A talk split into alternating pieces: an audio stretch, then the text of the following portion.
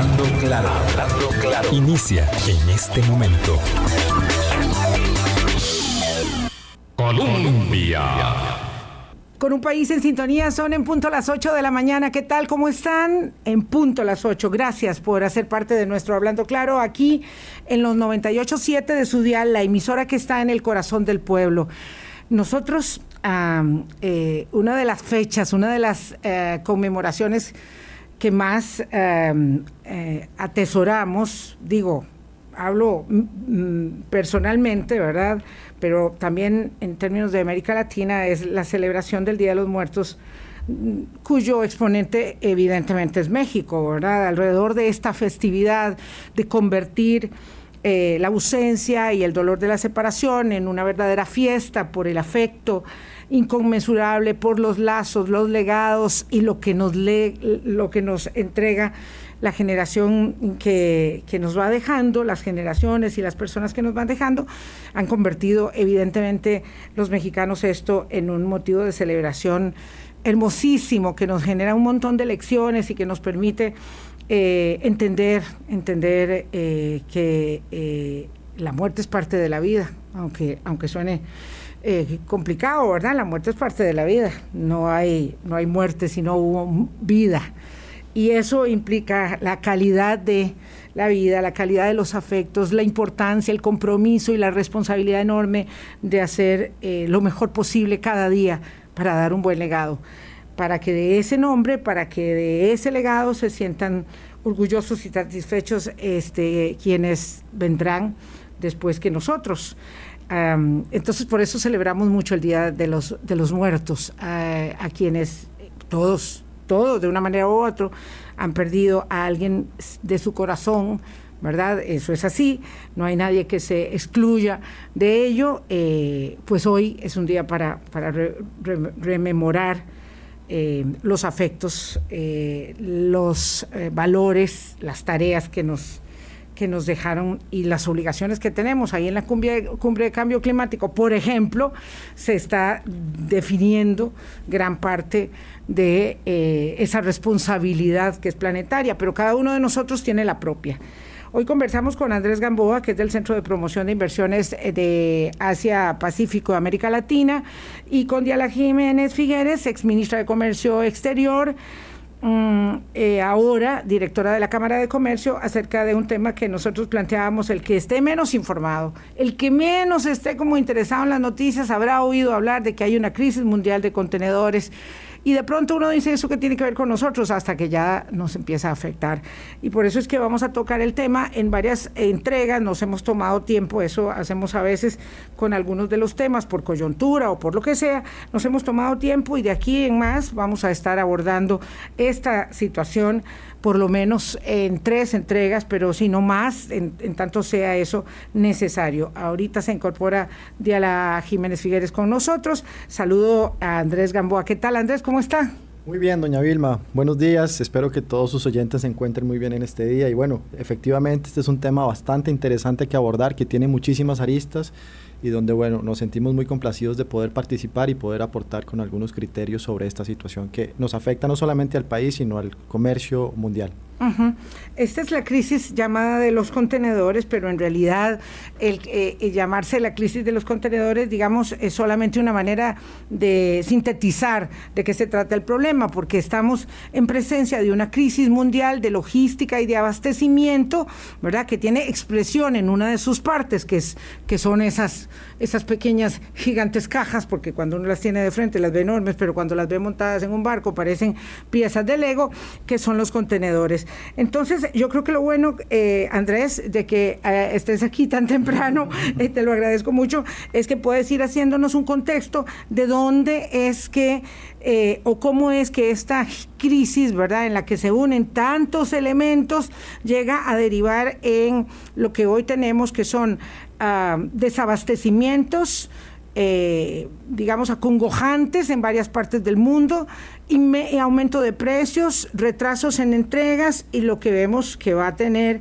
efecto eh, para nosotros, que también es, digamos, un coletazo de todo eso mismo. Por supuesto que sí. Bueno, algunos lo denominan como la tormenta perfecta en el comercio internacional. Y bueno, eh, hay que decir que esta es una de las mayores crisis de transporte marítimo de toda la historia y para eso es muy importante definir o poder explicar cuáles son los principales factores que han desencadenado toda esta situación. Y podemos decir que son tres. El primero es la escasez de contenedores, el segundo es la interrupción fluida del tráfico marítimo y la tercera es eh, que las empresas chinas están fabricando menos. Y, y, quizás aquí puedo profundizar un poquito más. En este momento la escasez de contenedores se ha debido a la pandemia. La pandemia ha generado toda esta disrupción en el comercio internacional donde hace que los contenedores no estén en este momento donde deben estar. Punto número uno, perdón Andrés. Sí.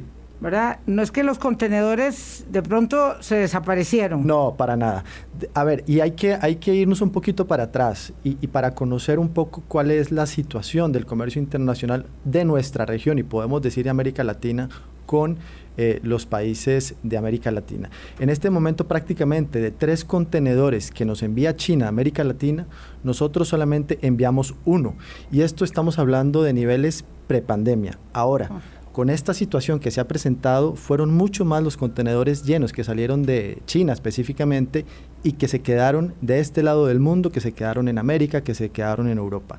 Entonces, de esta manera expongo el por qué en este momento los contenedores quedaron amontonados en, país, en, el continente europeo y en el continente americano y prácticamente se quedaron estancados. Entonces, eh, este era un tema que ya teníamos eh, en años anteriores, prepandemia, pero que con la pandemia se han venido a intensificar muchísimo más. Eso, eso, significa, Andrés, que cuando toda esa cantidad de insumos médicos, clínicos, quirúrgicos, no sé, toda esa, todas esas cosas, además de todo lo que habitualmente viene de China y de aquel lado del mundo, porque uno cree que todo viene de China, pero viene de Asia en realidad, todo eso que llegaba en contenedores, esos contenedores no se fueron regresando en las mismas cantidades, ¿verdad? Como es habitual, y se fueron quedando aquí estacionados en, gigantescos patios en varios, muchos países de América, y bueno, y eso también en Europa pasó, ¿verdad? Entonces ahí hay, digamos, una primera expresión de la crisis. Exactamente. Y eh, complementando eso, en la pandemia el consumo disminuyó, ¿verdad? En muchos de los países, por lo que muchos de los contenedores que quedaron en América y en Europa no regresaron completos. Entonces, reitero, prepandemia ya existía un desbalance, un contenedor versus tres, mientras que de Asia venían para acá tres contenedores llenos, nosotros ya mandábamos solo uno. ¿Por qué? Porque los productos que envía América Latina a Asia son productos primarios, productos perecederos, productos agroindustriales, mientras que lo que recibimos de Asia son productos manufacturados. Y con la pandemia y pospandemia, pues obviamente esta disrupción se hizo todavía mayor. De tal manera que este es el primer efecto, el primer factor, ¿verdad?, que ha desencadenado, desencadenado, toda esta situación. El segundo es la interrupción fluida del tráfico marítimo. Eh, reiteramos que esto ha sido la, tormenta perfecta, donde eh, Asia y principalmente China, que tiene 8 de los 10 contenedores más importantes del de mundo. Los puertos. Eh, de los puertos, perdón, del mundo, ha tenido temporada de tifones, ¿verdad? Lo cual ha complicado muchísimo la situación. Eh, obviamente pues han estado a menor capacidad y efectivamente pues hay muchísimos cuellos de botella. Eh, esto pues ha desencadenado muchísimas complicaciones que solamente no ha afectado los puertos en, en Asia y en China, donde mencionaba que 8 de los 10 más importantes están en China, sino también en América. Hace pocos días veíamos unas imágenes en Los Ángeles donde donde en el puerto de Los Ángeles, donde habían 74 barcos estacionados esperando el poder abordar. Entonces, ese es el segundo factor. Ya revisamos el de escasez de contenedores. El segundo es la interrupción de la fluidez del tráfico marítimo. Y el tercero es que las empresas chinas han fabricado menos. Obviamente, todo lo que son las medidas restrictivas ha impactado los procesos de producción de las plantas en China.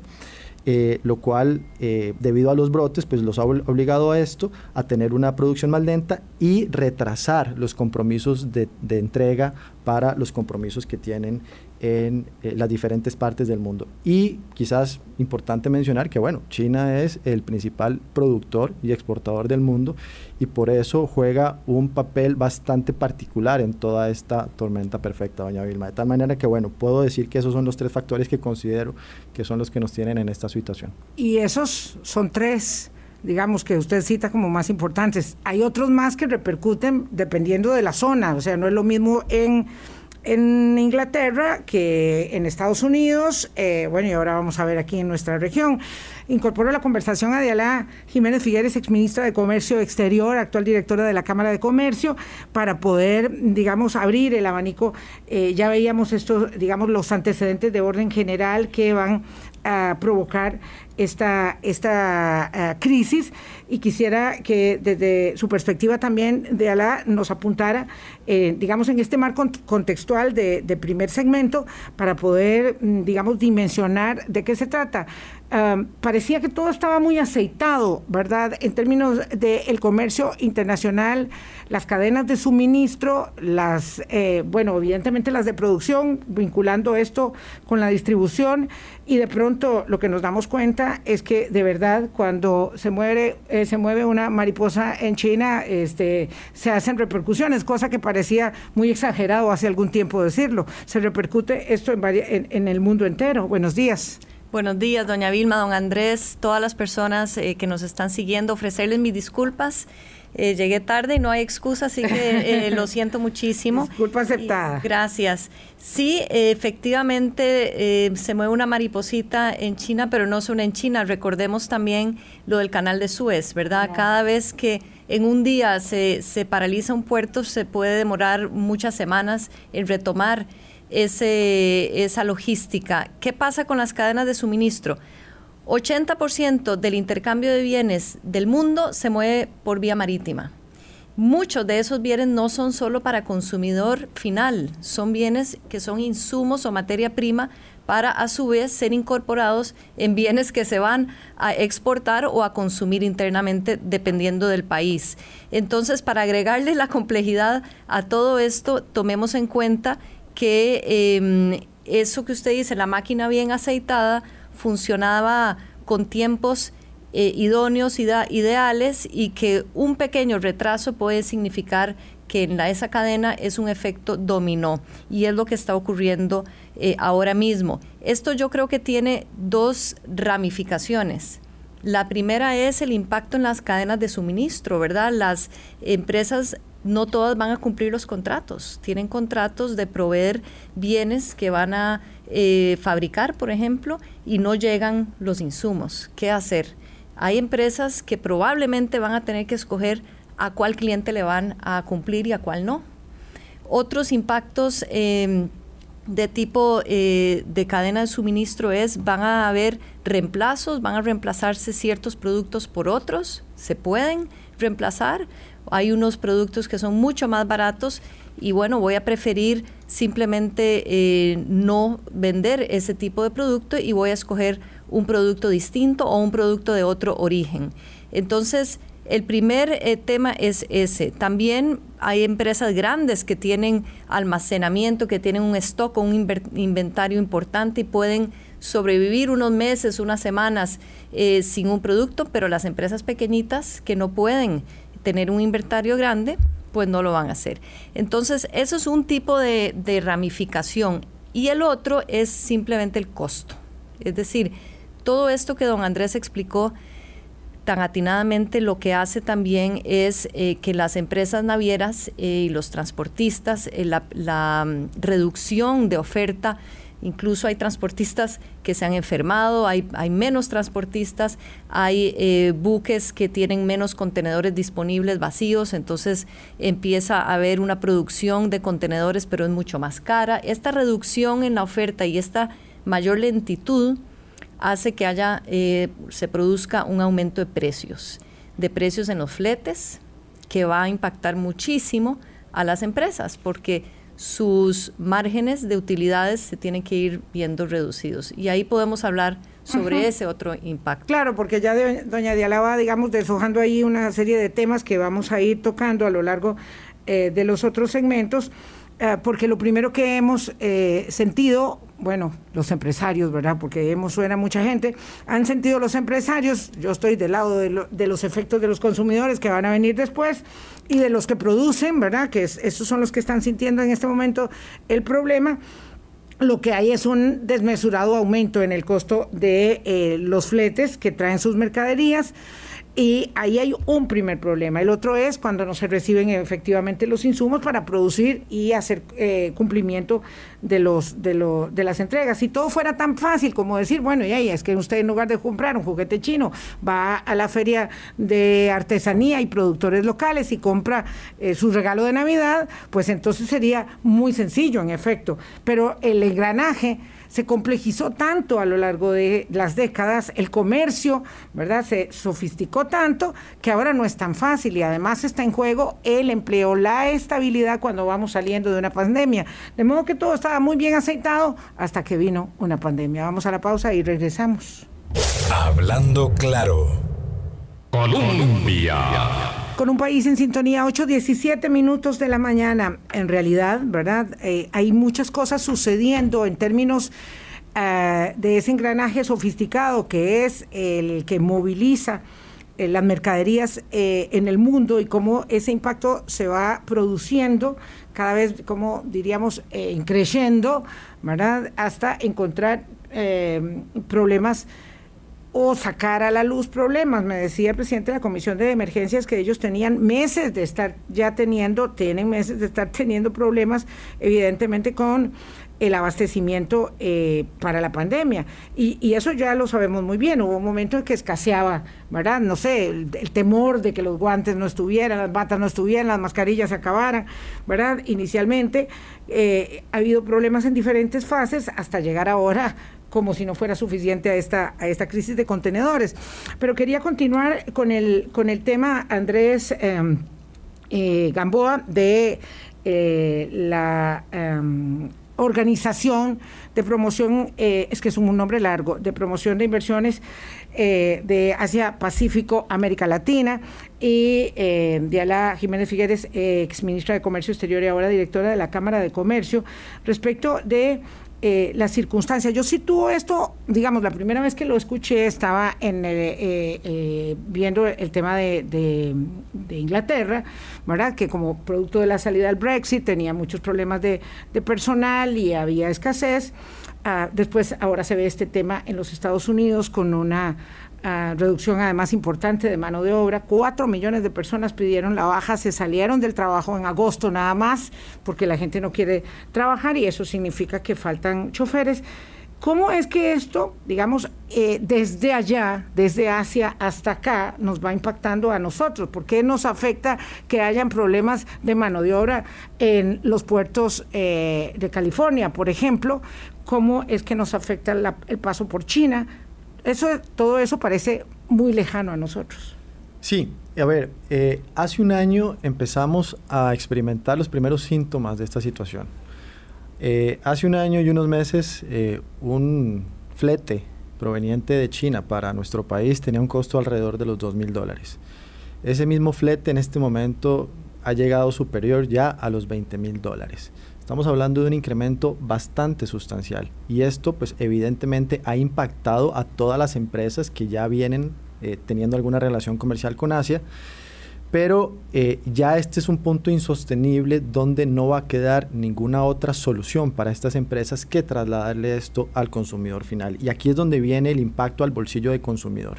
¿Verdad? Y con una amenaza constante en una inflación, ¿verdad? Obligada por toda esta situación y donde también ponen aprietos a muchas pequeñas y medianas empresas. Hace poco vimos la experiencia de un barco que se le cayeron unos contenedores en El Salvador y donde habían tres pymes que traían sus contenedores ahí, prácticamente esta situación los ha puesto en una situación bastante, bastante crítica. Es por eso que eh, todo ha generado una disrupción y esto pues nos ha impactado y ha generado todo un ajuste a nivel mundial. Usted comentaba ahorita en Estados Unidos, efectivamente que no encuentran colaboradores durante la pandemia y durante este año que duró más de año que duró la pandemia, pues muchas personas se dedicaron a otras actividades, ¿verdad? De, compras online, Uber, entre otros, lo cual pues les ha dado alguna zona, digamos, lo más conveniente de operación y lo que ha hecho que operarios para temas de puertos, temas de choferes, no sea tan fácil conseguir en este momento, por lo que ha generado una disrupción desde todo sentido de la palabra en diferentes frentes. Aquí, perdón, nada más para agregar. Nadie se salva porque mm, eh, nosotros estamos integrados en la economía para la producción de bienes. La cadena global de valor hace que usted para construir una caja de cartón o un empaque no solo necesita la industria local, necesita insumos como papelería, como plástico, como tinta, que se importan también. Entonces, la lógica de antes de pensar, si yo no puedo importar un insumo, lo, lo, compro localmente, ya no es tan sencillo.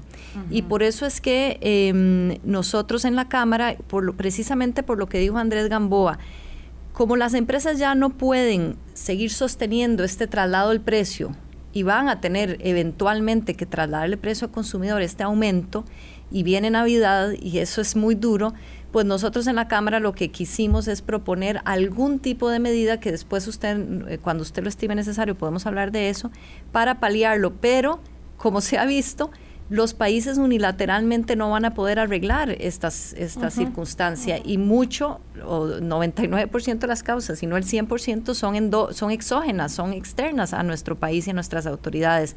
Entonces, lo que nos preguntamos todos es qué se puede hacer, ¿verdad? Y qué se puede hacer diferente en la siguiente emergencia que se tenga, que ojalá de verdad venga dentro de 100 años, pero debemos como, como comunidad internacional, comercial, organizada, eh, colectivamente, ver qué se hace de manera distinta la próxima vez. Por eso es que queríamos situar un poco el problema, porque es gigante, ¿verdad? Frente a ese problema gigante, uh, nosotros, cuando digo nosotros no hablo de Costa Rica, sino de Centroamérica, somos un punto ínfimo. De pronto si hay que decidir para dónde van los contenedores, pues irán para otras partes. Irán para Europa, irán para Brasil, irán para otras partes que son muy grandes mercados. Para ese hay que ver dimensionar el tamaño. Entonces nosotros somos tan pequeñitos que uno dice, ¿y nosotros aquí qué vamos a hacer? Si nos dicen que no nos pueden mandar contenedores de China o de Argentina, ¿verdad? independientemente de donde sea, pues aquí nos tenemos que quedar, eh, digamos, eh, pasivos frente al problema. Y entonces, ¿cuál es ese pequeño margen de acción o qué es lo que, digamos, a modo de curita, se puede hacer ahora? ¿Qué es lo que, lo que, lo que plantean ustedes para, no importa, adelantar ese, ese eje temático y luego seguir conversando sobre el problema? Sí, Costa Rica, a pesar de ser pequeño, tiene importantes empresas de hecho, en el sector biomédico y médico, eh, que también son, pues sí pueden mover la aguja en cierto sentido, ¿verdad? En el comercio, porque nosotros tenemos empresas que exportan esos equipos eh, a los países, a Estados Unidos y Europa. Entonces, sí es importante que se tenga en cuenta que nosotros, a pesar de, de ser pequeños, en Costa Rica en particular, pues sí somos grandes en ese sentido. Y tenemos eh, una voz en la OMC, por supuesto, y en la OCDE. Es decir, nosotros tenemos una voz que es más fuerte, tenemos un megáfono, ¿verdad?, que es más allá del tamaño de nuestra economía. Y eso sí, hay que usarlo. Cuando uno tiene esa silla y ese micrófono, hay que usarlos. Pero... Eh, ¿Qué es lo que nosotros en la Cámara de Comercio dijimos? Bueno, veamos qué se puede hacer para, previendo este aumento eh, de los costos y la insostenibilidad de, por parte de las empresas de, mantenerlos, eh, pues ofrecimos una idea a las autoridades de Hacienda y de Comercio Exterior que es la siguiente. Como usted, como importador, cuando importa un bien, tiene que pagar lo que diga aduanas que tiene que pagar, que es el costo del bien digamos que cuesta 80 dólares, más el seguro, que cuesta 10, más el flete, que supongamos que antes costaba 10. Usted tiene que pagar sobre esos 100 dólares, que se llama la base imponible, exacto. Tiene que aumentarse el arancel, si es que tiene arancel, gracias a muchos acuerdos eh, de comercio que tenemos y que tienen arancel cero, pues son algunos bienes que se les aplica este arancel, se aplica sobre ese 100 dólares, digamos, y sobre eso se da un margen presunto por parte de la autoridad tributaria y se aplica el IVA, porque los importadores tienen que pagar el IVA y después cuando vienen a vender esos productos recuperan ese IVA, pero tienen ese, ese lapso de tiempo entre que importan el bien y que lo venden al consumidor, tienen que costear lo que se pagó como IVA. Si usted, un bien que antes valía 100 dólares, por esto que le digo, del costo, el seguro y el flete, que eso es el precio CIF, ¿verdad? CIF Cost Insurance and Freight en inglés, que es lo que internacionalmente se cobra porque hay una conferencia, hay una convención internacional de la OMC sobre aduanas que dice el flete es parte del precio. Claro. Entonces, y además la convención lo que dice, bueno, la convención lo que dice en realidad es que el, valor en aduana tiene que ser razonable y objetivo, no puede ser caprichoso y arbitrario, sí. Lo del costo y eh, lo del valor CIF lo dicen los tratados regionales eh, centroamericanos. ¿Qué pasa? Que usted si le costaba el bien 80 dólares, le sigue costando, supongamos el seguro que le siga costando 10 dólares, pero el flete, según lo que estaba explicando Andrés, subió de 10 dólares, digamos que a 100 dólares, perfectamente posible, eh, en un año y pico, usted ya tiene un bien que la base imponible va a ser 190 sí, dólares. ya la base imponible cambia completamente y además ahora resulta que cambia todas las semanas. Claro. Porque además usted cuando, cuando eh, le dicen, bueno, ah, ya le vamos a montar el contenedor y luego no saben en ese momento el precio está y puede ser que cuando llegues, ve, digamos, estamos viviendo un proceso eh, inflacionario de los costos de los fletes eh, en tiempo real. Exactamente, y lo peor es que se dice, las, las expertos, las navieras mismas dicen, esto no va a parar pronto. Entonces, ¿qué dijimos en la Cámara? Señores de aduanas, ¿por qué no se hace un precio razonable y objetivo que en lugar de que sea el precio de esos 100 dólares nuevos, que se use esos 10 dólares antiguos, que se use un precio de referencia objetivo y razonable, ¿verdad?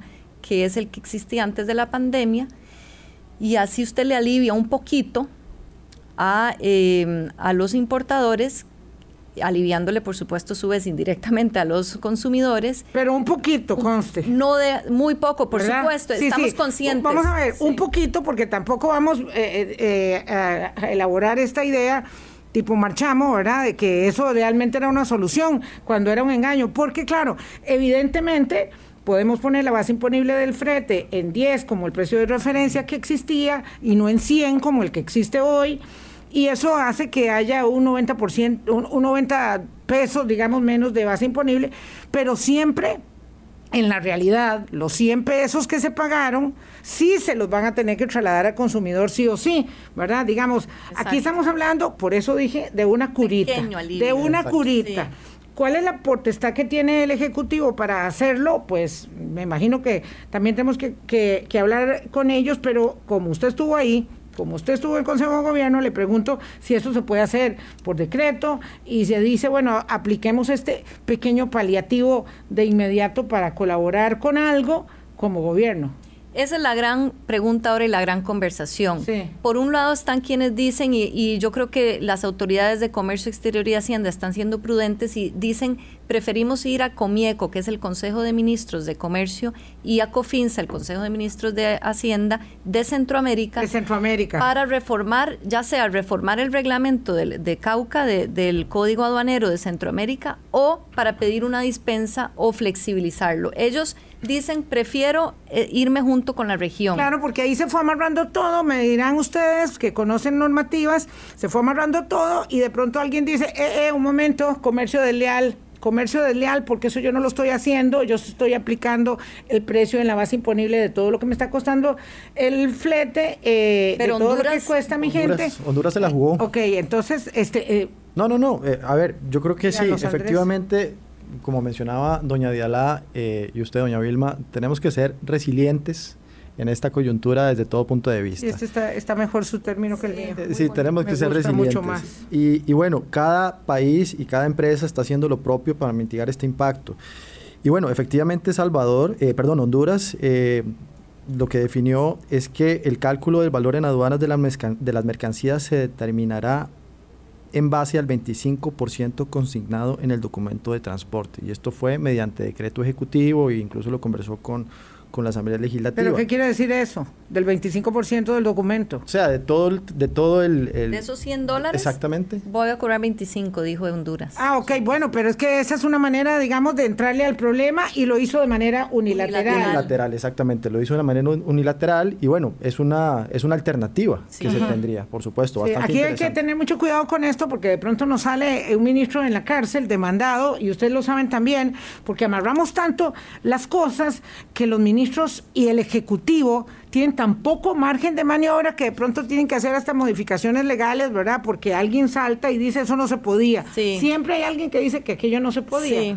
Y en la, para mí el decreto de emergencia el 16 de marzo del 2019, el de la pandemia, el de la pandemia debería permitir en algunos artículos que, que dejan un campo de acción que esto se haga por decreto. ¿Qué pasa? Que las autoridades tienen que ser cuidadosas y como bien dice usted, doña Vilma, como yo estuve y yo tengo bastante empatía porque tienen que usted sabe lo difícil que es. tienen que asegurarse que la medida que se tome, aunque venga un poco tarde para nuestro gusto, que sea sostenida en el tiempo y no se revoque. Entonces yo, lo, yo, yo tengo esa sensibilidad. Lo importante es que la medida se tome bien y se hagan los, se tomen los pasos para tomarla rápido. Lidiana, pero usted ya está llevamos que meses. el decreto de emergencia de la pandemia de marzo del 19 debería permitir hacer eso debería permitir, es que no estamos seguros si lo permite. No, y ahí yo admito que yo no sé exactamente lo que dirá, digamos, una procuraduría o unos departamentos legal de aduanas, y ahí tenemos que trabajar juntos, sector privado y sector público, para ver cuál es la mejor manera de hacerlo. Claro, imagínense en 8.32 tengo que ir a una pausa, que donde hay, como ustedes saben muy bien, dos abogados, hay tres criterios, esto, esto se va complicando. Pero ¿por qué estamos hablando de esto? De pronto alguien que está oyendo dice, ¿y eso qué tiene que ver conmigo? ¿Por qué están hablando del tema? Bueno, ahí viene el, asunto.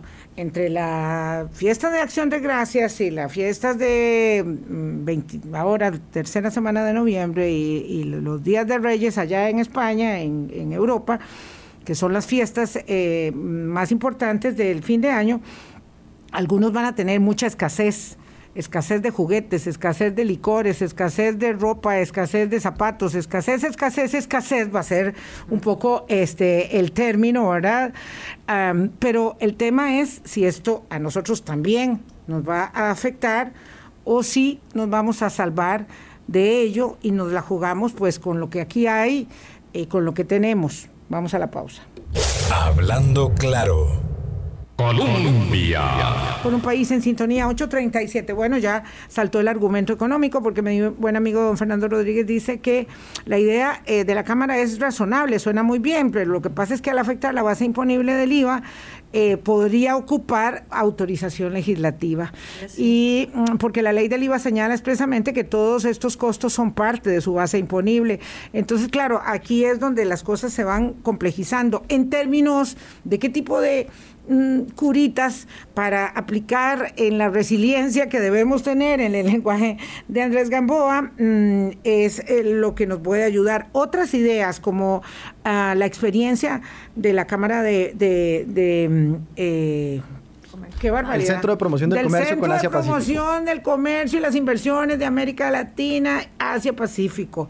Andrés. Centro Apelac, se la dejo más fácil, doña. Centro sí, Apelac. pero eso yo le digo Apelac a la gente y me dice, ¿qué? Sí, tiene toda la razón. No, no, no, tiene toda la razón. A ver, yo creo que para contextualizar algunas de las ideas hay que, hay que irnos un poquito para atrás y, y ver el por qué países como el nuestro eh, enfrentan una coyuntura quizás un poco más complicada por la región incluso en la que estamos ubicados. Según la Asociación Latinoamericana de Integración ALADI, eh, prácticamente los últimos 20 años, 30 años, eh, se han concentrado las compras de productos manufacturados del lado asiático, ¿verdad? Prácticamente el 40% de los insumos de estas características que compra América Latina vienen de ese lado.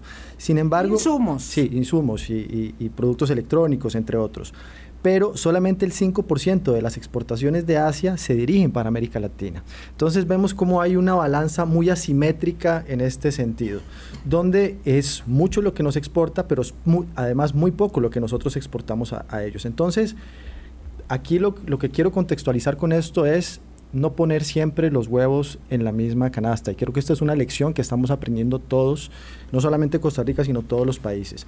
Ya muy bien, doña Dialá eh, presentó muy bien la propuesta, muy, muy interesante de la Cámara de Comercio, este, este proyecto que ella lidera.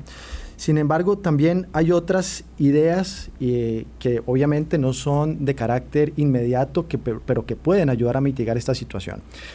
Eh, si hace 4, 5, 10 años ya tuviéramos un puerto de caldera con las condiciones competitivas para poder tener embarcaciones que vengan, de, manera directa, obviamente el impacto sería menor. ¿Por qué?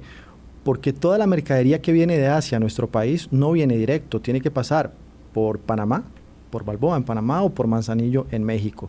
Esto encarece sustancialmente los precios de los productos y en exportación pasa prácticamente lo mismo. Incluso los productos perecederos, eh, que son muy importantes para la economía de nuestro país y para las exportaciones, por caldera no tienen ese dinamismo que podríamos tener. De tal manera que es algo que evidentemente la modernización del puerto de Caldera es algo que no podamos tener listo mañana, pero ayudaría a mitigar situaciones como estas. Cuatro, o la cuarta propuesta, diversificación. En este momento sería muy interesante poder tener alianzas estratégicas con organizaciones como ProChile, como ProColombia, como Agexport en Guatemala, donde puedan existir, eh, eh, pueda existir complementariedad en diferentes industrias para poder suministrar insumos de los que actualmente o, antes se atraían de China, que estos países puedan suministrar. Recordemos ¿Y cómo los mandarían? Vía marítima, vía marítima, pero no existen esos, a ver, antes de la pandemia, traer un contenedor de Asia tardaba un promedio de 35 días. En este momento, si nos va muy bien, son 70 días. Eh, si traemos un contenedor de Colombia, su tránsito promedio es de ocho días y obviamente el costo es, muy mm, inferior. Claro que yo sabía que era vía marítima, pero mi, mi, mi pregunta iba más en el sentido de si esas, esos trastocamientos eh, no nos afectan en este en este comercio en, en, América, entre América, entendiendo que ahí en Chile, ahí en Colombia hay suficientes contenedores, hay suficiente, hay barcos, hay, hay empleos, hay de todo eh, para poder, digamos, hacer una dinamización de, la, de los intercambios con ellos. Pues sí. efectivamente, existe complementariedad con muchos países de estos. Obviamente no tienen eh, los, la competitividad en precios que uno esperaría de las fábricas de China o Vietnam, Indonesia, Bangladesh, pero países como El Salvador, como Guatemala, tienen una industria textilera bastante fuerte que puede, digámoslo, paliar y ayudar en la parte comercial para esta temporada navideña a muchos, muchos comercios.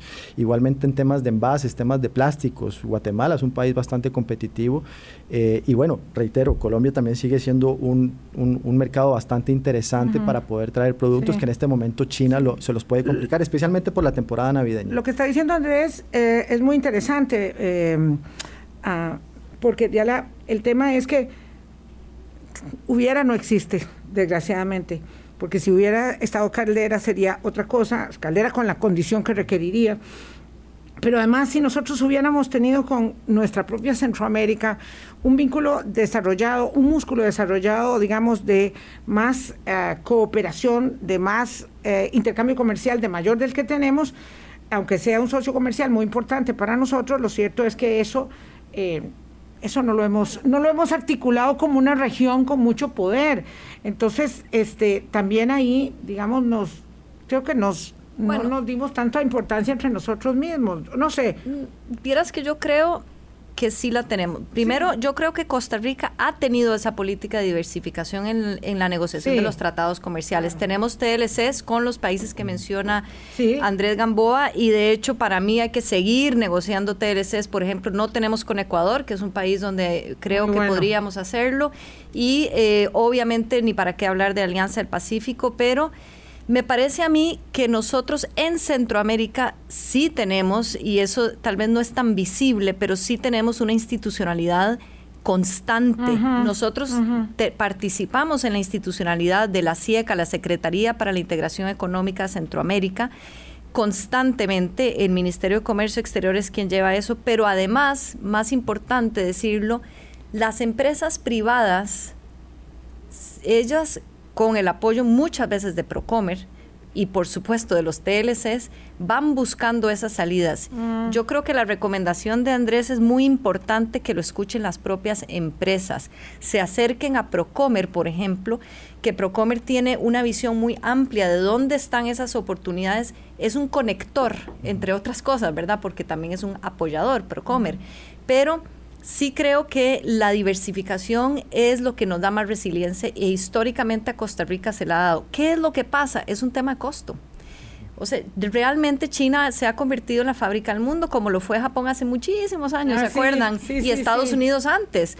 Entonces se desplaza. Sí, se desplaza todo eso. ¿Qué pasa? Eh, eh, que es una realidad económica y que como esta pandemia en principio no ocurre sino cada 100 años, pues se sabe que hay un golpe fuerte y que pasará y qué va a pasar después. Y ahí es donde yo le doy una segunda voz a lo que dijo Andrés. Costa Rica tiene que meterle mucho el hombro y mucha atención a la competitividad en la logística, en los puertos en la ampliación no solo de calderas, sino obviamente en eh, APM, también en los puestos fronterizos terrestres que ya va a terminar el proyecto del BID que está ejecutando también COMEX para renovar los puestos fronterizos con Nicaragua y Panamá. Y también en mantener nuestra relación. Por eso es muy bueno que comercio exterior tenga en paralelo a las relaciones de Cancillería, las relaciones políticas las mantiene Cancillería, pero Comercio Exterior tiene que mantener sus relaciones en comieco con la región, porque si cambian los gobiernos y hay desacuerdos políticos entre Costa Rica y sus vecinos, no debería en principio afectar la parte comercial. Y por eso yo sí creo que nosotros en la región, más bien Vilma, sí creo que hemos dado bastante chineo a esa región, aunque no parezca, porque sabemos que es un socio importante y son nuestros vecinos, además.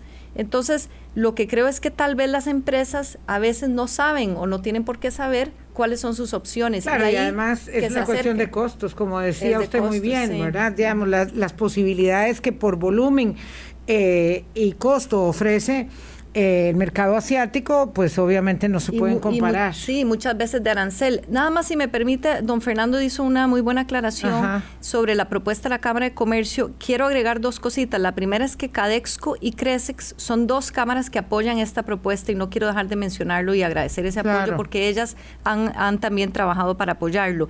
Y lo segundo es que lo que dice él eh, tiene razón. Me parece que lo importante es quién se sienta en la mesa a elaborar esta propuesta, ¿verdad? Que sean los, que, los de Hacienda.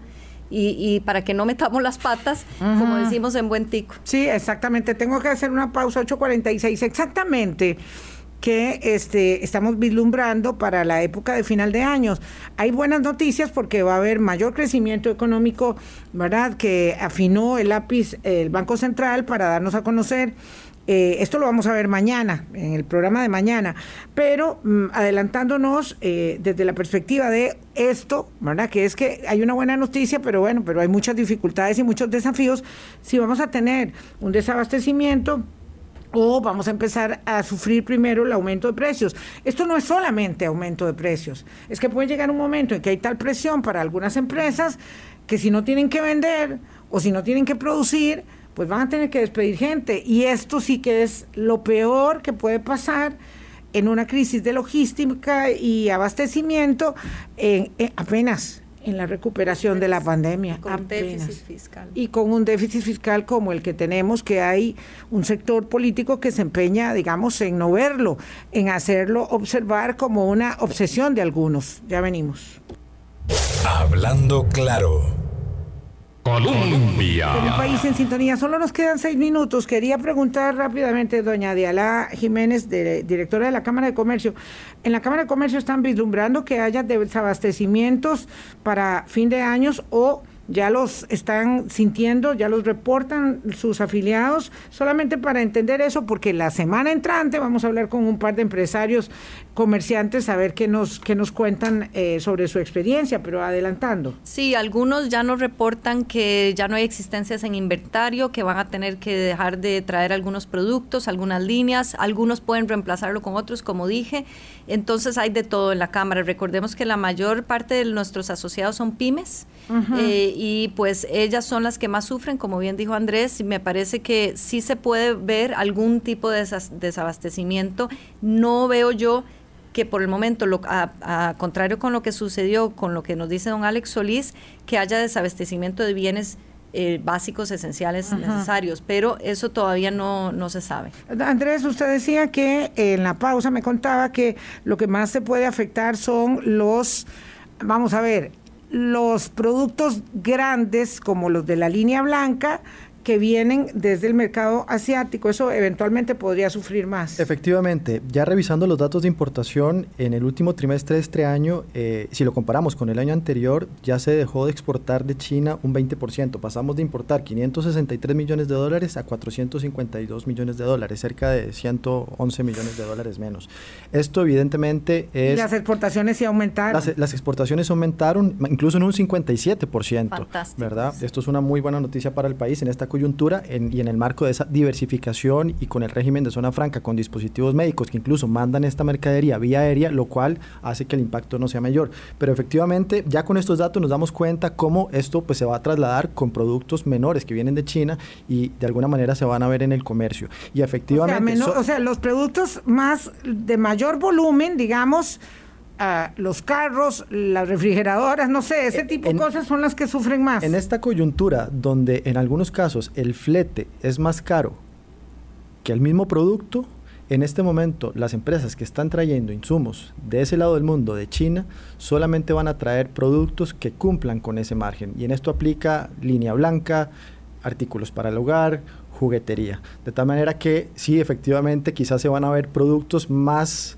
eh, marcados en cuanto a tamaño, en cuanto a costo, que los productos que estamos usualmente acostumbrados a ver en temporada navideña. Cosas más pequeñitas es más fácil de encontrar. Por supuesto, porque se manejan consolidados, exactamente. Bueno, para que tengan una idea, dicen en Europa, en un país como España podría faltar el vino y la gente dice, ¿cómo? El tercer productor mundial de vino. Bueno, ya, porque si no tienen botellas, si no tienen corchos, se quedan con el vino en los toneles. Ese es el gran problema. Entonces, por eso esta eh, crisis es tan sui generis. Solo nos quedan, puchica, tres minutos cortos, dos y medio.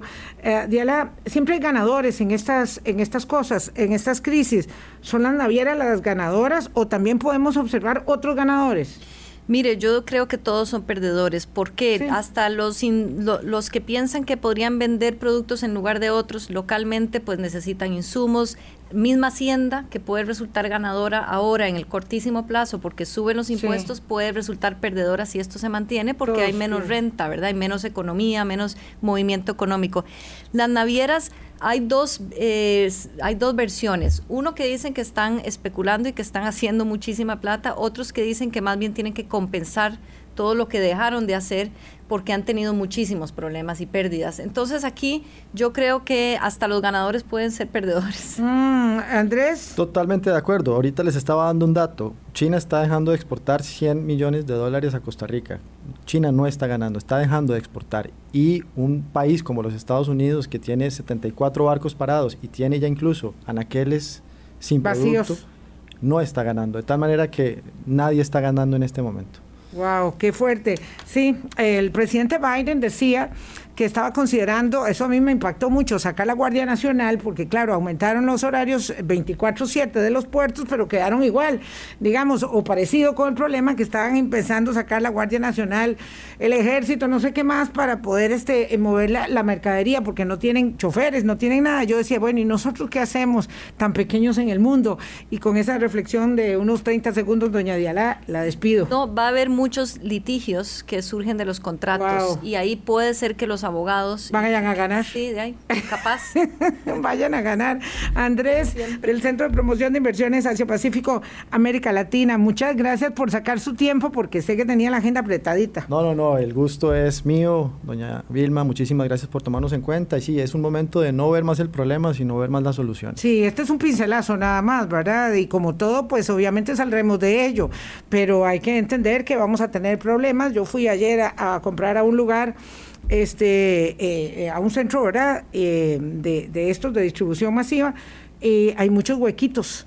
Hay muchos huequitos en, los, en las estanterías, estuve observando eso, entonces algunas cosas las vamos a encontrar y otras definitivamente no, ojalá que no nos afecte el empleo, que es realmente susceptible, es muy sensible.